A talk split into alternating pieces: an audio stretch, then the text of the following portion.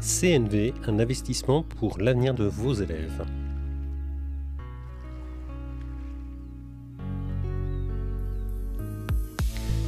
Bienvenue sur le rendez-vous du mercredi, le podcast qui t'aide à mieux gérer ton école, ton collège ou ton lycée.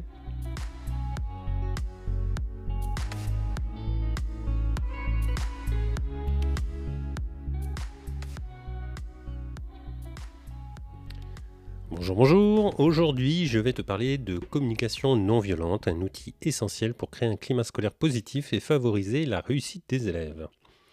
Alors, mon école a obtenu un label marquant son engagement dans le projet diocésain Éducation à la relation des outils pour la vie. Le dispositif mis en place vise à coopérer de façon harmonieuse dans les jeux ou dans le travail et à se respecter soi et les autres.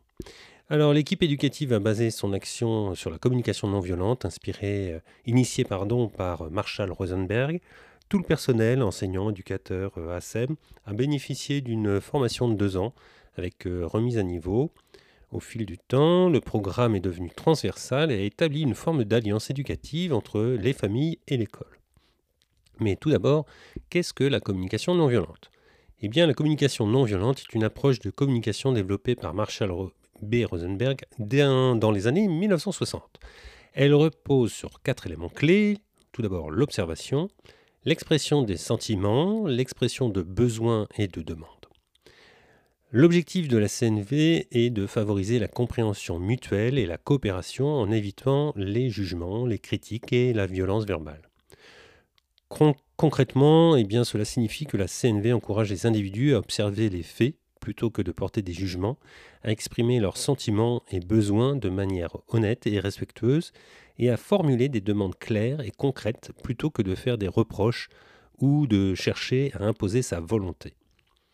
Dans un contexte scolaire, la CNV peut être particulièrement utile pour créer un environnement de respect, de confiance et d'écoute, tant entre les élèves qu'entre les enseignants et les membres du personnel scolaire. Elle permet également de prévenir les conflits, de favoriser la résolution pacifique des différends et de renforcer la motivation et l'estime de soi des élèves. Pour les élèves, eh bien, euh, la CNV permet de développer des compétences sociales et émotionnelles importantes, telles que l'empathie, la compassion, la résolution de conflits. Elle favorise également l'expression de soi, la confiance en soi et l'estime de soi, ce qui peut contribuer à une meilleure réussite scolaire. Pour les enseignants et les membres du personnel, la CNV peut faciliter la gestion des conflits, améliorer la qualité de communication et renforcer la cohésion d'équipe. Elle peut également réduire le stress et favoriser le bien-être au travail. Mais comment enseigner la CNV aux élèves et aux membres du personnel scolaire? Eh bien, il existe plusieurs approches, mais voici euh, quelques pratiques courantes. Euh, intégrer la CNV dans les programmes de formation en communication pour les enseignants et les membres du personnel scolaire. Hein, il y a des formateurs spécialisés. Euh, organiser des ateliers et des formations pour les élèves adaptés à leur âge et à leur niveau de développement. Encourager l'utilisation de la CNV dans les échanges verbaux et écrits entre les élèves et les membres du personnel. Euh, utiliser des jeux de rôle, des mises en situation et des, exemples concrets pour illustrer les principes de la CNV. Alors enfin, euh, voici maintenant quelques exemples de pratiques de communication non violente hein, qui peuvent être mises en place en milieu scolaire. Tout d'abord, utiliser des phrases qui expriment des émotions et des besoins. Par exemple, je me sens frustré lorsque je vois des élèves qui perturbent la classe. J'ai besoin de calme pour pouvoir enseigner efficacement. Utiliser le langage corporel pour exprimer ses émotions et ses besoins, par exemple en utilisant des gestes ou des expressions faciales qui reflètent les sentiments. Pratiquer l'écoute active en se concentrant sur les paroles de l'autre, en reformulant ses propos, en, posant des questions pour mieux comprendre euh, ses besoins et ses attentes. Et surtout, éviter les jugements et les critiques, chercher plutôt à comprendre les raisons qui sous-tendent les comportements de l'autre. Les messages clairs sont une technique de communication qui permet de s'exprimer de manière précise et directe tout en évitant les jugements et les interprétations. Il se comporte en, quatre éléments. Tout d'abord, il y a l'observation, il s'agit d'écrire euh, la situation de manière factuelle, hein, sans jugement ni interprétation. Il y a les sentiments, c'est-à-dire exprimer ses émotions, ses sensations physiques ou ses sentiments face à cette situation. Il y a les besoins, c'est-à-dire identifier les besoins qui sous-tendent ces émotions ou ces sensations physiques. Il y a les demandes, c'est-à-dire faire une demande précise et positive pour répondre à ces besoins. Les avantages des messages clairs sont nombreux en milieu scolaire. Ils permettent notamment de clarifier les situations et les attentes, ce qui facilite la gestion des conflits et des situations difficiles. Euh, cela permet d'encourager la prise de responsabilité et l'autonomie chez les élèves en les aidant à identifier leurs besoins et à formuler des demandes précises. Et puis, ça renforce la confiance et la coopération entre les membres du personnel scolaire en améliorant la qualité de la communication. Pour utiliser les messages clairs en milieu scolaire, il est important de suivre quelques principes de base.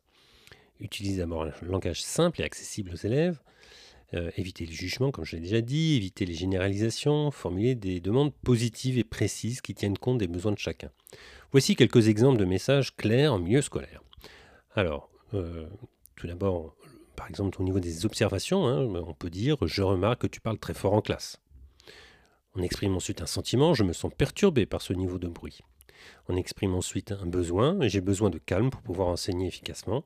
Et enfin, une demande Pourrais-tu baisser le volume de ta voix pendant la classe? Autre exemple, hein, j'observe d'abord, j'ai remarqué que tu as raté plusieurs devoirs récemment, j'exprime un sentiment, je suis inquiet pour ta réussite scolaire, j'exprime un besoin, j'ai besoin de savoir comment je peux t'aider à réussir, et enfin une demande, pourrais-tu me dire ce qui t'empêche de réussir ces devoirs et comment je peux t'aider à y arriver? Un dernier exemple? Cher auditeur, m'écoutes-tu? Oui?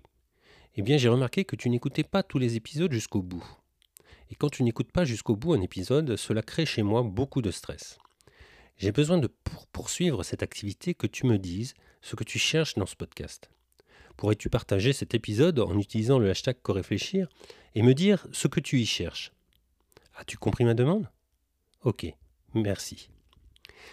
Merci d'avoir écouté cet épisode sur la communication non violente en milieu scolaire et à très bientôt.